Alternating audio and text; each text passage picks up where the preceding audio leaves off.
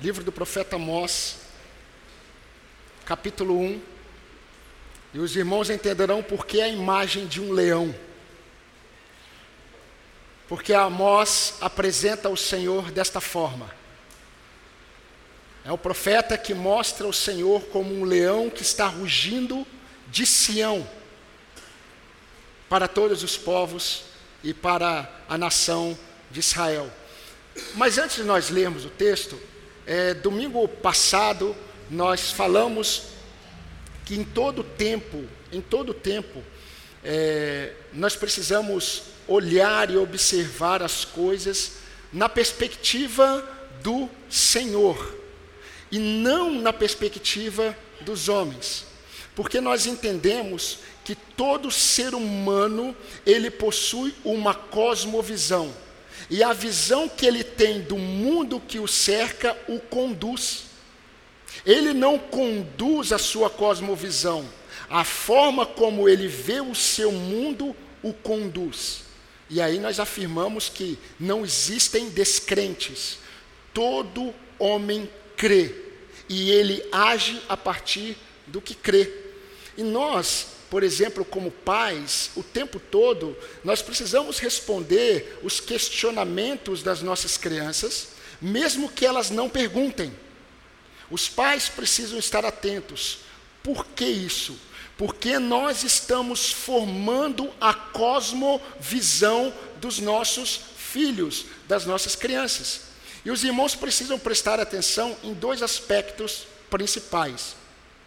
Entendendo que nós estamos formando a cosmovisão das nossas crianças. Primeiro, você precisa se perguntar sobre qual lente você tem olhado e visto o mundo que te cerca.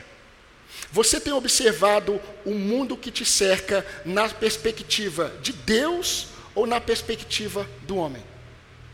Qual lente que você tem utilizado? Uma outra é, pergunta que você precisa responder é: será que você está disposto de enxergar o mundo ao seu redor, o seu próprio coração, sob as lentes da verdade? Porque isso tem um preço. Olhar o mundo que te cerca, a começar pelo seu próprio coração, a começar pela sua família, pelo seu trabalho, olhar tudo isso sob a lente do Senhor, sob a lente da verdade do Senhor, tem um preço. E você precisa avaliar se você está disposto a fazer isso. Por exemplo, nesse período é muito comum algumas dúvidas surgirem. Né? Pais precisam lidar com situações nas escolas. Né? E aí eu ouvi de um pastor conhecido meu que estavam falando para ele que ele estava tirando alegria do filho dele, a alegria de criança, porque ele estava ensinando ao filho dele que quem dava o presente era ele, não era o papai Noel. E aí falaram: você está tirando a alegria do seu filho. E ele deu uma resposta, e eu espero essa resposta de todo cristão, aquele que olha sobre a lente do Senhor, é, que tem esse entendimento. E ele disse o seguinte: por que eu criaria a alegria do meu filho sobre o engano? Por que, que mentir para o meu filho significaria preservar a alegria de infância dele? Porque eu creio que a verdade prevalece. E falar a verdade para o meu filho não significa tirar a alegria dele. Se você tem esse entendimento, você já está é, educando o seu filho numa perspectiva do homem, não na perspectiva do Senhor. Então, queridos, nós precisamos entender que é muito melhor receber um diagnóstico verdadeiro diante de uma doença séria do que um diagnóstico falso. E é interessante porque o que Deus faz por meio dos profetas, e Deus sempre fez, foi expor o verdadeiro diagnóstico.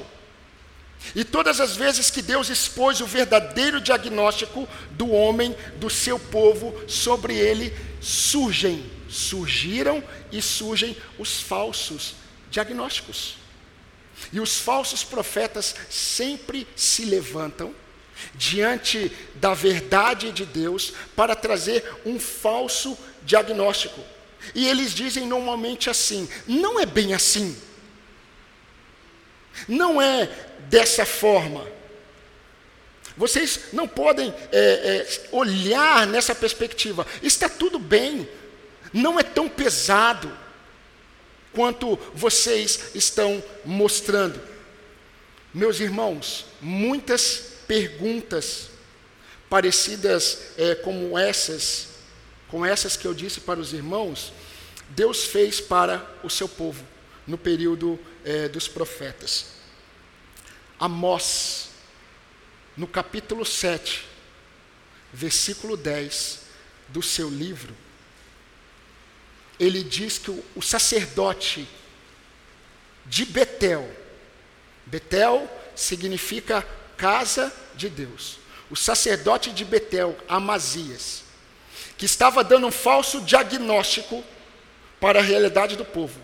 Quando Amós trouxe o diagnóstico de Deus, o sacerdote Amazias disse para ele assim: na verdade, ele foi em primeiro lugar até o rei de Israel, o rei Jeroboão, e disse assim para o rei Jeroboão: Amós está tramando uma conspiração contra você no centro de Israel. A nação não suportará as suas palavras. Alguns anos depois, o profeta Jeremias Levantado por Deus, ele vai dizer à nação de Israel em nome de Deus. E em nome de Deus ele diz a verdade, ele mostra o diagnóstico verdadeiro. E ele diz assim: diante do falso diagnóstico, vocês curam superficialmente a ferida do meu povo, dizendo paz, paz, quando não há paz. É interessante é, que todas as vezes que isso acontece, todas as vezes que Deus vem e dá um diagnóstico verdadeiro, os falsos diagnósticos surgem. Isso aconteceu desde o Éden.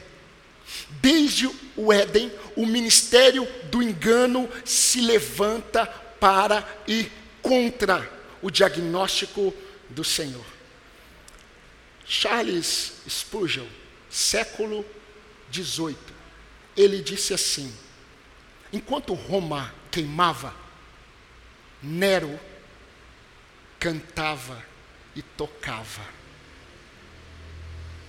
Assim são os pregadores, que enquanto as almas perecem, eles falam de si mesmos. Assim como Nero pegava, assim como Roma pegava fogo, e Nero tocava a sua música e cantava e dançava. Assim os pregadores têm feito. Enquanto as pessoas, as almas, estão perecendo é, debaixo de um falso diagnóstico. Quando o falso vem e diz: está tudo bem. E a verdade de Deus vem por meio de seus profetas e diz: não, não é essa verdade. E queridos, Amós, ele vai mostrar o Senhor, como eu disse, como um leão. Está lá no versículo 2 do capítulo 1. Ele vai mostrar Deus como um leão que está rugindo desde Sião. O leão da tribo de Judá, que está rugindo. E o seu rugido, ele é percebido em toda a terra, em toda aquela região. E eu já disse para os irmãos é, em um momento anterior que se os irmãos observarem, o leão, quando ruge, ele não ruge para colocar medo na presa. Leão ruge para mostrar o seu território, para mostrar para outros que ali existe alguém que reina, e é ele e no reino animal, o rugido de um leão pode ser ouvido a oito quilômetros de distância. Quando Amós surge e ele vai para, para Betel e ele diz: O Senhor, como um leão, está rugindo desde Sião, e a sua voz será ouvida em toda a terra. Ele está dizendo exatamente isso. O Deus de Israel, ele é Senhor. Ele é Senhor. Isso tem um preço. Se levantar em nome da verdade, tem um preço. O significado do nome de Amós era e é carregador de fardos. Aquele que se levanta em nome da verdade, ele carrega fardos. E nós precisamos entender que na mensagem de Amós, algo está bem característico. Nós podemos olhar para Amós e perceber que ele é um homem que tem nos seus lábios a seguinte frase: Assim diz o Senhor. E eu acho muito interessante porque Jesus, quando vem ao mundo, quando ele se encarna, Jesus, ele diz assim: Vocês ouviram o que foi dito pelos antigos, eu, porém, vos digo. Amós foi o profeta que, quando ele começou a pregar, ele dizia exatamente a mesma coisa. Vocês estão ouvindo e vivendo dessa forma, mas assim diz o Senhor. Assim diz o Senhor. E queridos, nós vimos no domingo passado que o agir de Deus não se apoia em métodos convencionais. E também vimos domingo passado que a estabilidade do povo de Deus repousa na obediência.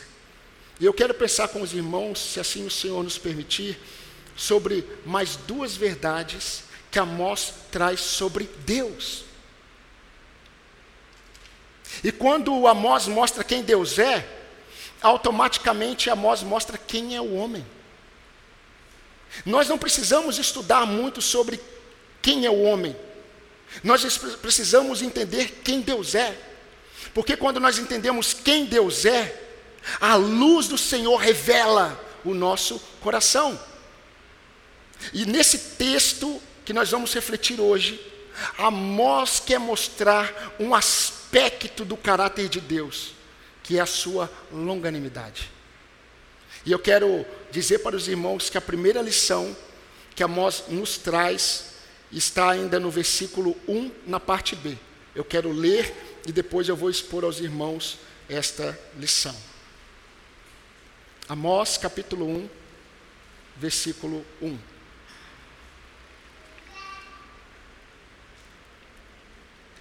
Palavras que em visão vieram a Amós, um pastor da cidade de Tecoa, a respeito de Israel. Isso aconteceu nos dias de Uzias, rei de Judá, e nos dias de Jeroboão, filho de Joás, rei de Israel, dois anos antes do terremoto.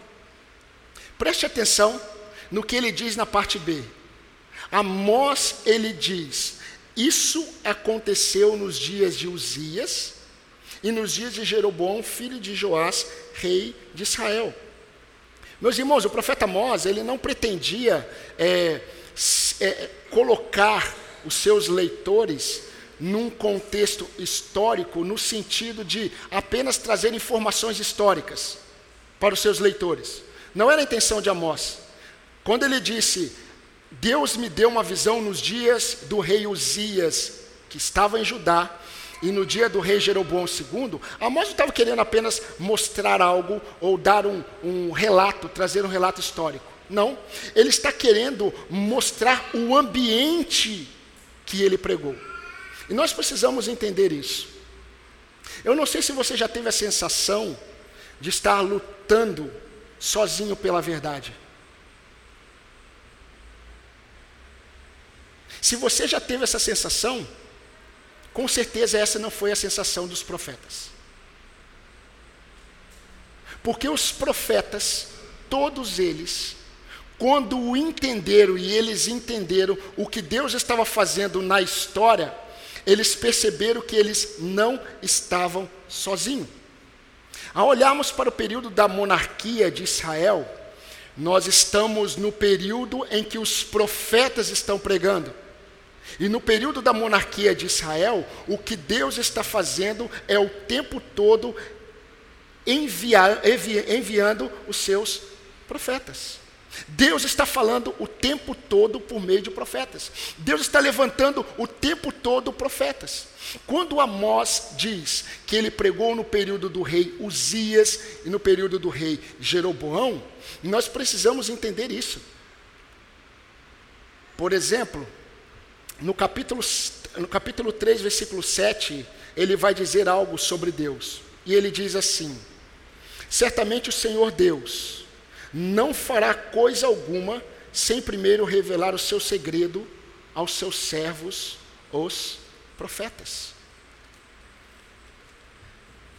Antes de Amós, Deus já havia levantado Elias. Logo depois, Deus levantou Eliseu. E ainda no Reino Norte, Deus levantou Jonas. Lembrando que Amós foi levantado por Deus para pregar ao reino do norte. O rei era Jeroboão II, é, Amós era de Judá.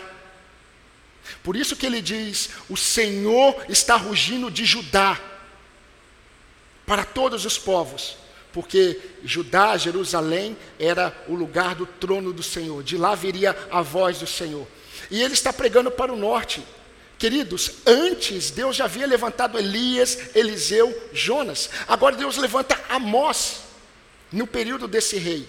Logo depois, alguns anos depois, nós vamos ter Oséias pregando, nós teremos Isaías, nós teremos Miqueias, nós teremos Sofonias, nós teremos Naum, nós teremos Jeremias, nós teremos Abacuque, tudo antes do cativeiro. Pós-cativeiro nós temos outros profetas. Quando Amós diz que Deus falou com ele no período dos reis, Amós estava ainda mostrando o período da longanimidade do Senhor. Oséias, que seria levantado pouco tempo depois. Oséias, ele mostra Deus não como leão. Amós mostra Deus como leão rugindo. E esse leão rugindo, ele é Senhor. Nós vamos ver nos próximos sermões.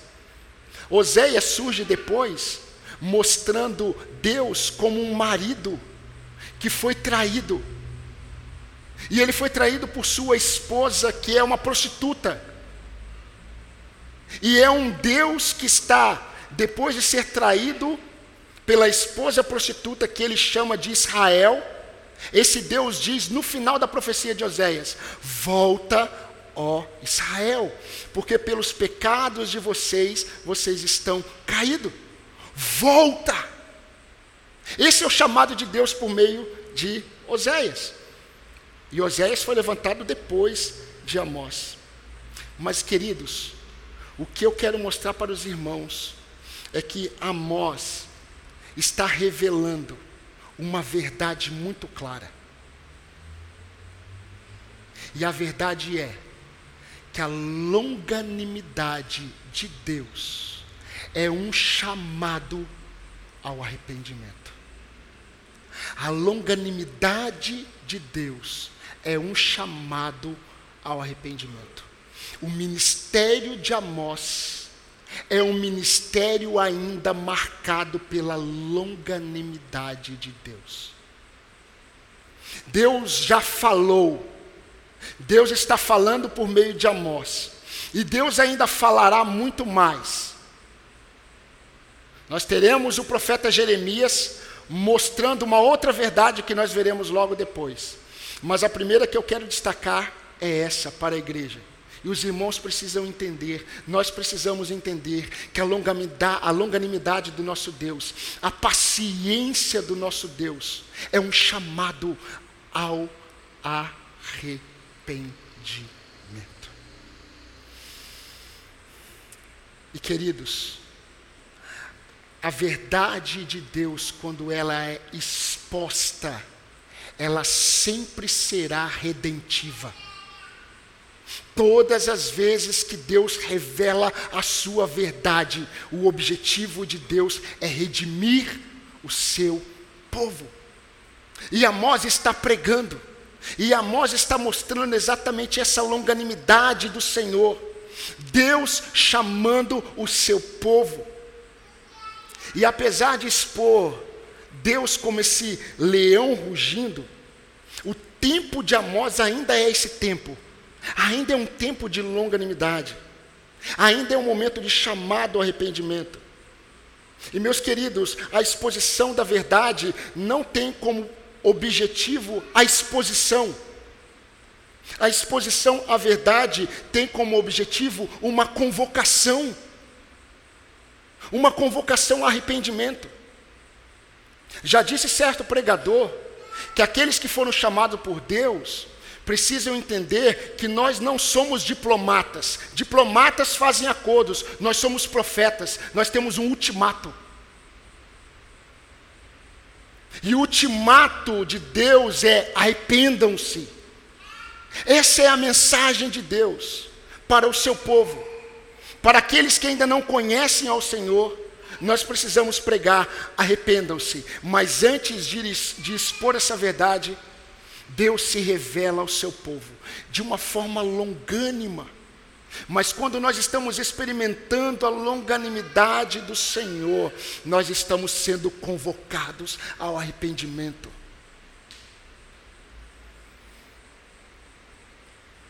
A confrontação do Senhor pela palavra do Senhor é a ferramenta que Deus usa para produzir arrependimento. Eu vou falar novamente.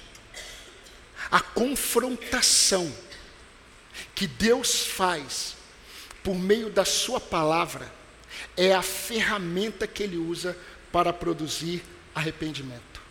Davi, quando escreveu o Salmo 32, ele disse que enquanto ele se calou, enquanto ele permaneceu conduzindo o seu pecado no seu coração, sem arrependimento, os ossos dele se secaram.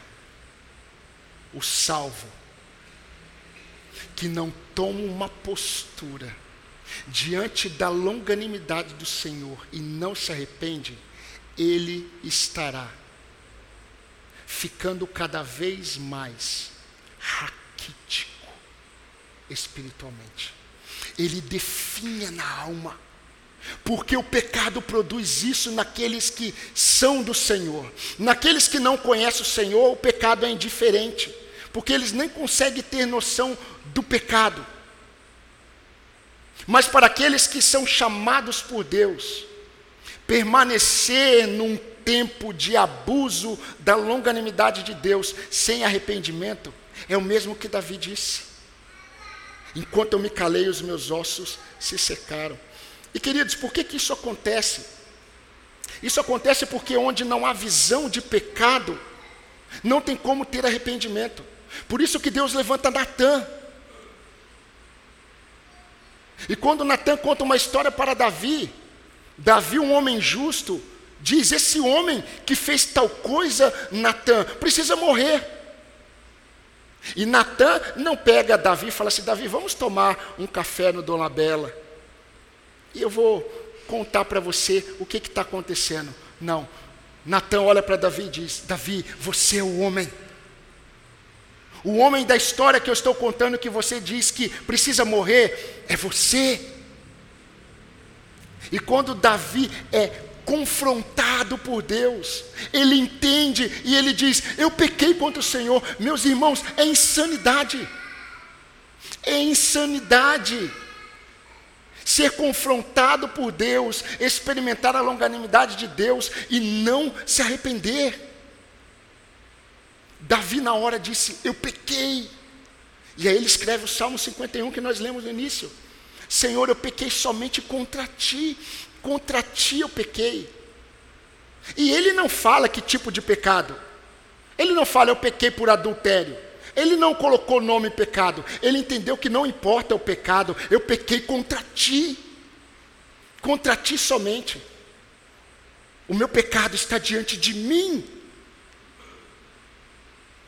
Senhor, quando eu ando, o meu pecado está diante de mim.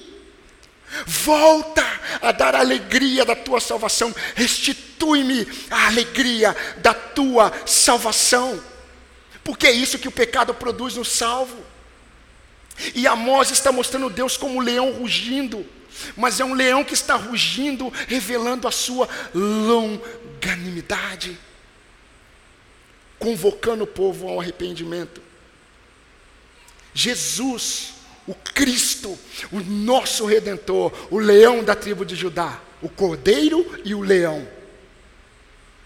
Ele olhou para a sua amada igreja em Éfeso e disse: Lembra-te de onde vocês caíram arrependam-se e voltem. Voltem à prática das primeiras obras. Mas antes de voltar à prática das primeiras obras, lembra-te, lembra-te, lembra-te de onde o Senhor te tirou, lembra-te do que o Senhor fez, lembra-te da grande obra da salvação e onde você caiu. Lembra-te arrependa-te e volta. A mesma mensagem de Oséias depois para o povo de Israel: volta Israel. Vocês estão caídos por causa do pecado de vocês. É maravilhoso no capítulo 13 de Oséias, no versículo 9, Deus usa Oséias e Oséias prega e diz assim: Israel, a tua ruína vem de ti, mas de mim o teu socorro. De mim o teu socorro. Ah, meus irmãos, quando nós entendemos a palavra do Senhor, e eu não sei o que está acontecendo com você. Eu não sei se você tem se sentido sozinho como alguém que deseja buscar ao Senhor e parece que você está só. Eu quero dizer para você que você não está só, nunca esteve e nunca estará. Quando Elias ele se sentiu só, como o pregoeiro da verdade. Deus olhou para Elias e falou assim: Elias, eu preservei sete mil joelhos que não se dobraram a Baal. Você não está sozinho. Deus sempre preserva os seus, sempre. Então, eu posso afirmar para você que você não é um carregador de fardo sozinho. Tem irmãos espalhados pelo mundo inteiro também sendo carregadores de fardos, por causa da verdade. Agora, eu não sei quanto tempo você tem ouvido a verdade de Deus. Eu não sei até quando você vai ter oportunidade de ouvir a verdade de Deus. Eu não tenho como dizer isso. Mas uma coisa eu posso afirmar, eu posso afirmar isso. É que quando Deus revela a sua misericórdia, a sua longanimidade ao falar conosco, e se você está ouvindo Deus falando com você mais uma vez, saiba que a longanimidade de Deus não tem um fim nela mesma. A longanimidade de Deus tem o propósito de te convocar a um arrependimento. A um arrependimento. Você acredita mesmo que é possível continuar adorando a Deus com seus ídolos?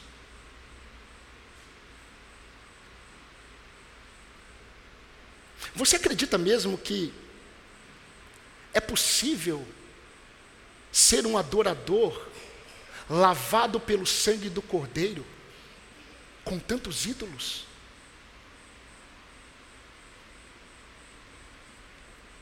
Provérbios capítulo 28, 13 diz: O que encobre as suas transgressões jamais prosperará, mas o que as confessa e deixa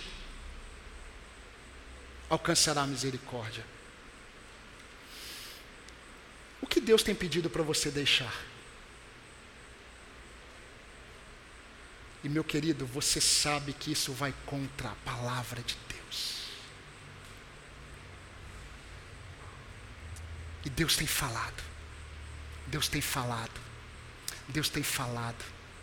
Porque Ele é longânimo. Mas a longanimidade dele não é para você ficar estático. É uma convocação ao arrependimento. Há uma mudança. E meus queridos, desde o Éden, o ministério do engano, ele é levantado. E ele diz: não é bem assim.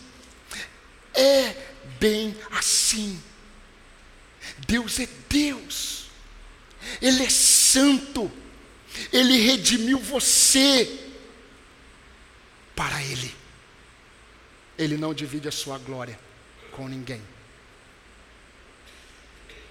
Se o seu ídolo é o seu filho, tire o seu ídolo do altar e deixe o Senhor tomar o lugar que é dele.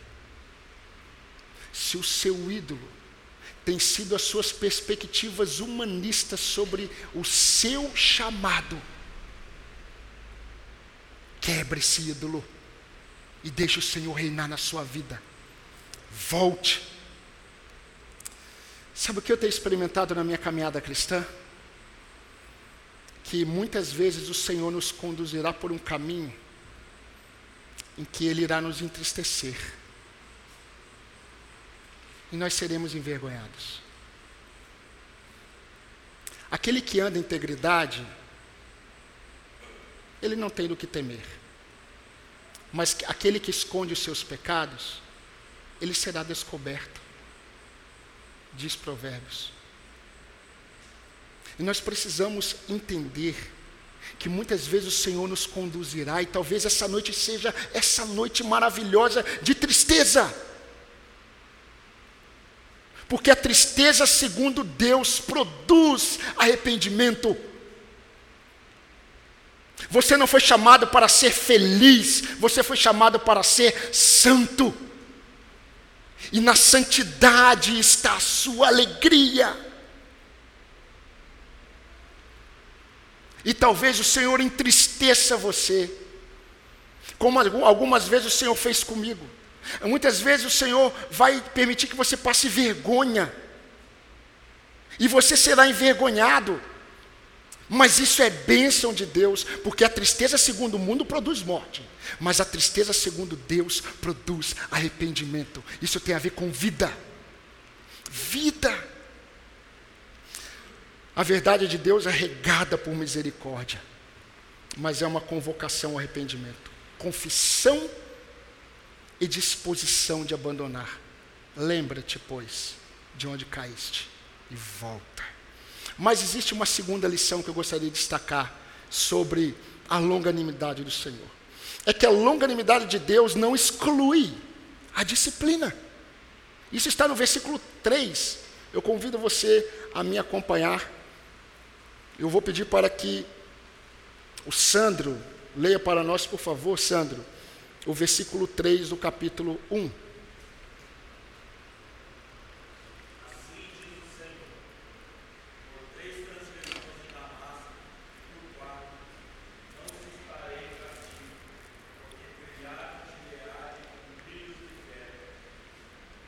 Obrigado, Sandro.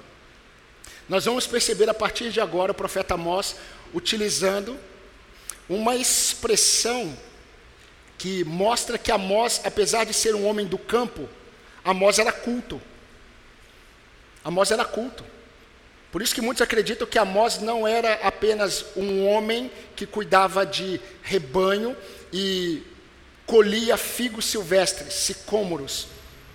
Mas muitos acreditam que Amós era alguém que era proprietário de tudo isso porque ele era alguém culto.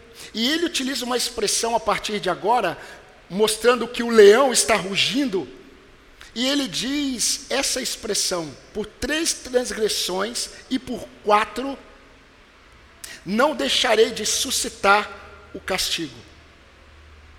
Nós já vamos explicar o que é isso. Mas essa semana, na verdade, uma dessas semanas, eu estava caminhando e aí eu caminhando próximo a um rio, infelizmente a gente não consegue hoje em Taubaté caminhar próximo ao rio limpo.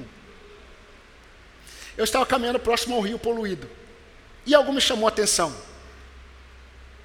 Eu vi dois homens pescando. E eles estavam felizes. Estavam alegres. Estavam apontando para a água. Acho que eles estavam vendo alguma coisa pular. Eu acredito que era um sapo, não um peixe. Mas eles estavam pescando e eu fiquei observando, eles estavam lá quietinho, quase que um falando para o outro. Shhh. E o cheiro do rio estava forte. Eu fiquei pensando, o que, que eles esperam pegar daí? que eles estão esperando que saia daí? Pode ser que saia peixe. Mas se eles consumirem esse peixe, eles vão colher consequências que eles nem imaginam.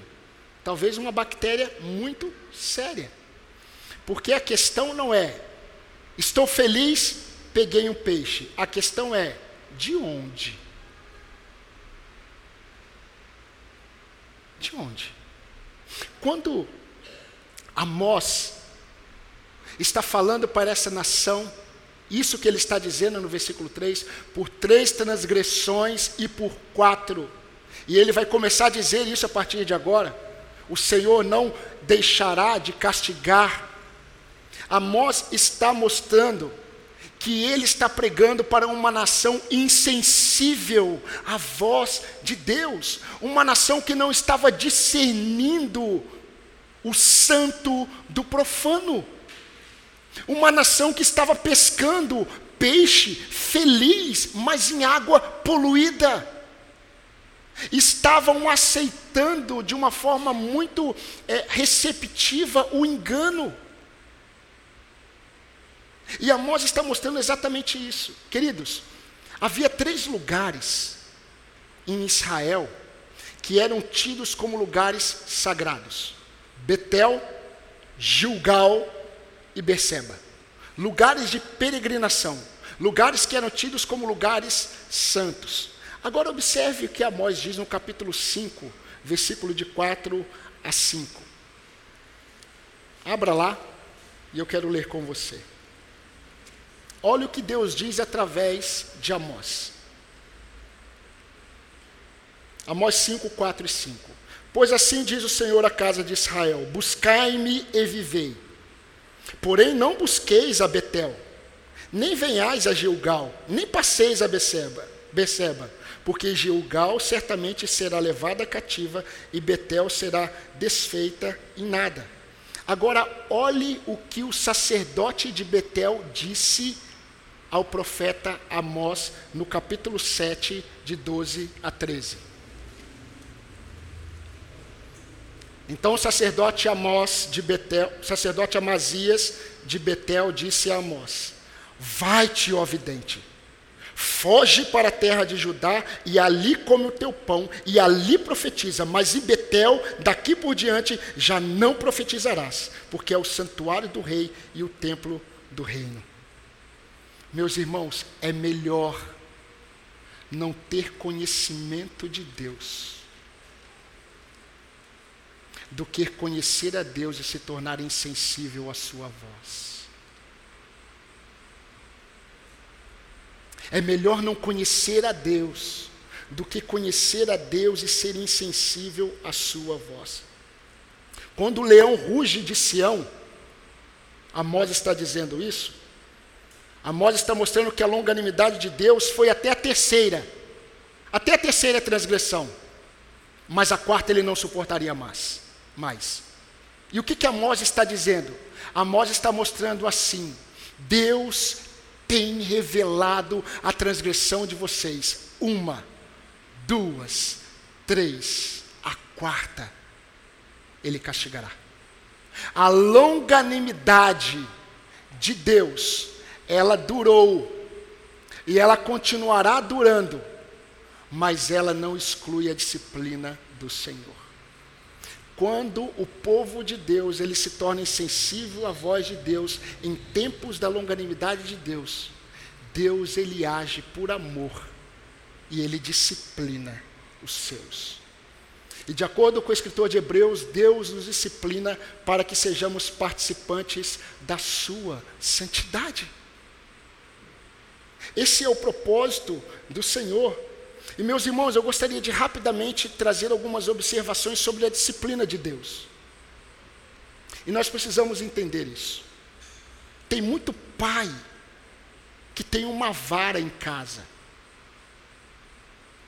Porque está na Bíblia que ele precisa disciplinar o filho com a vara. O escritor de Provérbios diz assim: que a vara da disciplina traz sabedoria, mas a criança entrega a si mesmo Ela se perde, ela envergonha o pai e por aí, e por aí vai. Mas nós temos que entender que a vara não é a disciplina. A vara é um momento de chamar a atenção da criança para a disciplina. A disciplina está na doutrina. A vara é e serve para chamar a atenção da criança, porque não existe aprendizado sem atenção. E a vara da disciplina produz sabedoria. Mas a sabedoria está na doutrina, no ensino. Tem muitos pais que batem nos seus filhos e não disciplinam os seus filhos, porque não ensinam. Tem muitas crianças que não precisam da vara, porque se você chamar a atenção dela, essa é a ênfase, ela está atenta, está pronta para ser ensinada. E muitas vezes Deus vem falando, Deus vem falando, Deus vem falando na longanimidade de Deus, e é tão profunda que até eu mesmo falo para Deus: Deus, se eu fosse Deus, eu não me aguentaria, eu já teria me eliminado. Como que o Senhor suporta as minhas quedas? E não me consome na tua santidade. E aí Deus fala assim: então por isso que você não é Deus. Mas muitas vezes nós ouvimos a primeira, a segunda, a terceira. Estamos no período da longanimidade. Meus irmãos, o período dos profetas foram anos, anos e anos Deus falando para Israel: volta, volta, volta. Primeira transgressão, segunda transgressão, terceira transgressão. Só que chega um momento que Deus fala assim: na quarta, eu suscitarei o castigo, eu trarei a disciplina. E queridos, o que Amós está mostrando para esse povo e para nós, é que nós não podemos nos tornar insensíveis à voz do Senhor, nos chamando ao arrependimento. Aiden Wilson Tozer, ele disse certa vez que o maior e principal sinal de decadência de uma igreja local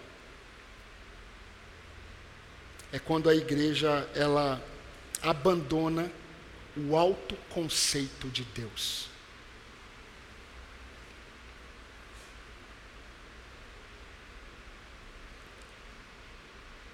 E eu acredito que você talvez tenha abandonado um alto conceito de Deus.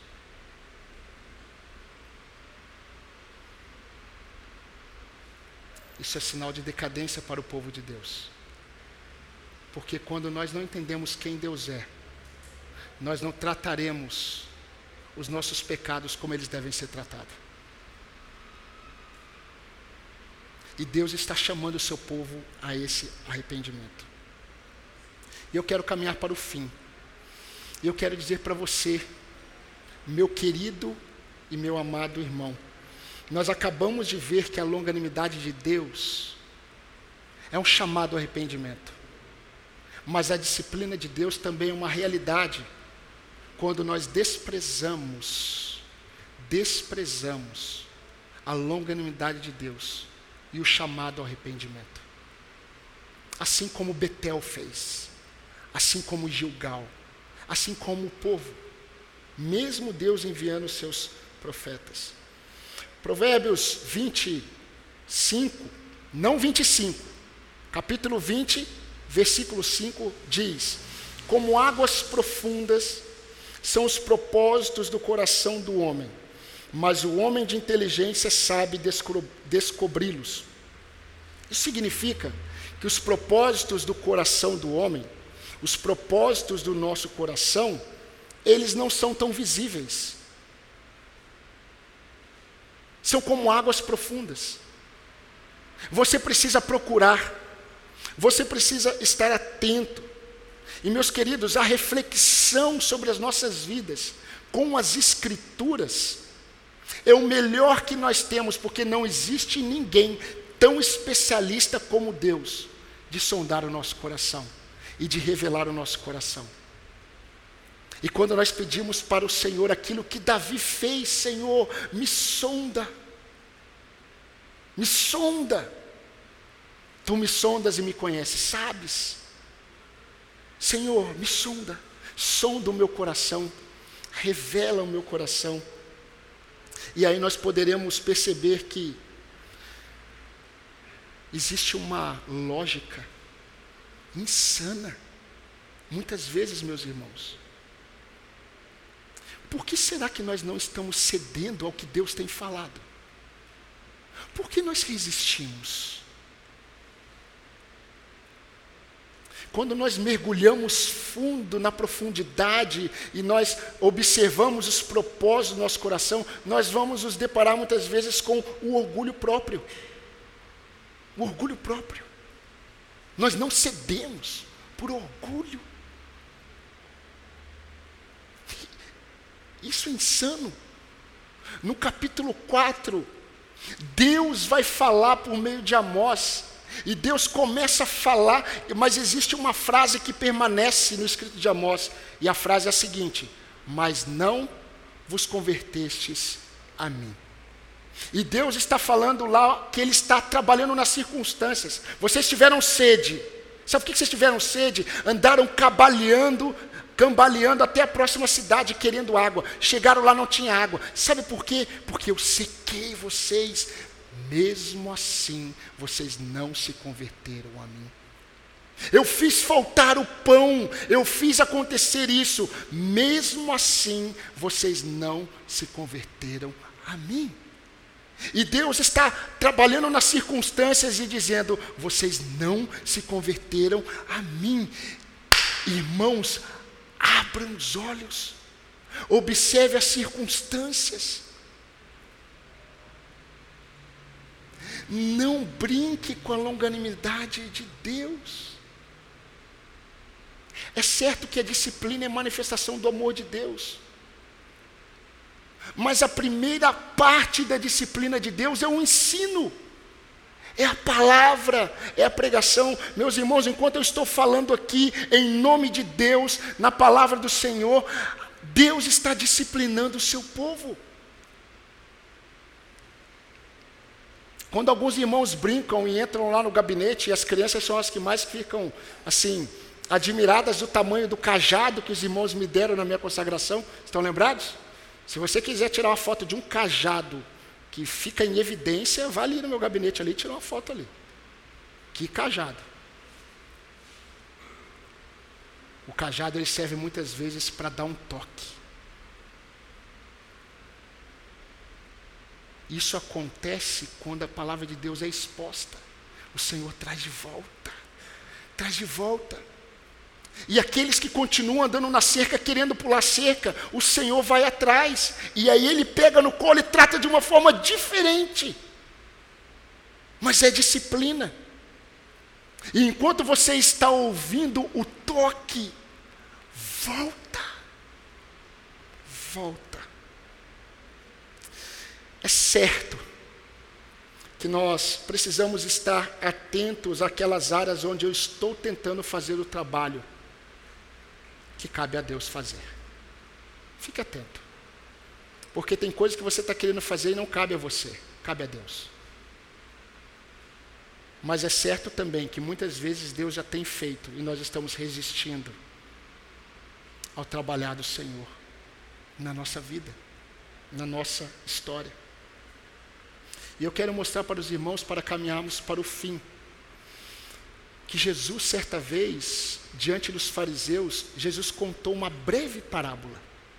Aquela parábola simples de entender. E Jesus disse assim: um pai tinha dois filhos.